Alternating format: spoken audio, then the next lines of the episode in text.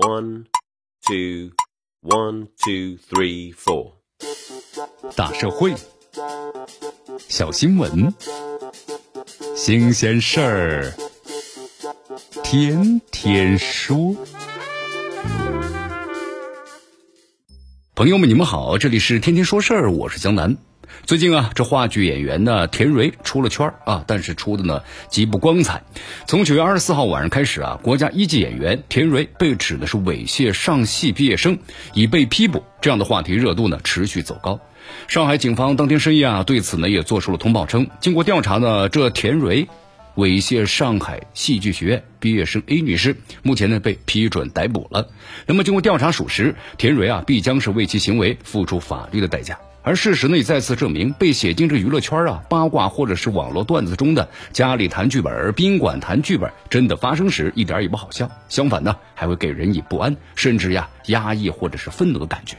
你看，在此案之中，人们看到了熟悉的侵害女性的路数，施害者和受害者的存在的身份，还有就是话语权的不对等。那么性侵害往往就利用这种不对等啊来进行的下手。根据报道，田蕊案发之前后均有呢利诱和压迫、威胁性质的言辞。他不正当的利用自己呢作为老师和前辈的身份，做出了违背师德义德的行为，属于典型的德不配名。这田蕊虽然是国家一级演员，大众知名度呢并不是很高，但是在专业领域啊也算是有所建树，获得过国家级的奖项。不但曾在呢高等院校任教，还多次是以名家身份啊在外讲课。那么对应这样的身份和地位，公众通常呢会抱有较高的期望，对其道德标准呢也有较高的要求。然而呢，田蕊的行为，包括他的受害者微信对话中所流露出来的不堪字句，都让人对其啊名望产生了深深的怀疑。而最终获刑，田蕊今后的艺术道路很有可能就此就葬送了。那么这将是刑罚之外他要付出的另外一个代价。值得注意的是啊，这田蕊作案呢，恐怕是吃准了当事人顾及面子不敢报案，忍气吞声。实际上呢，面对类似侵害的案件。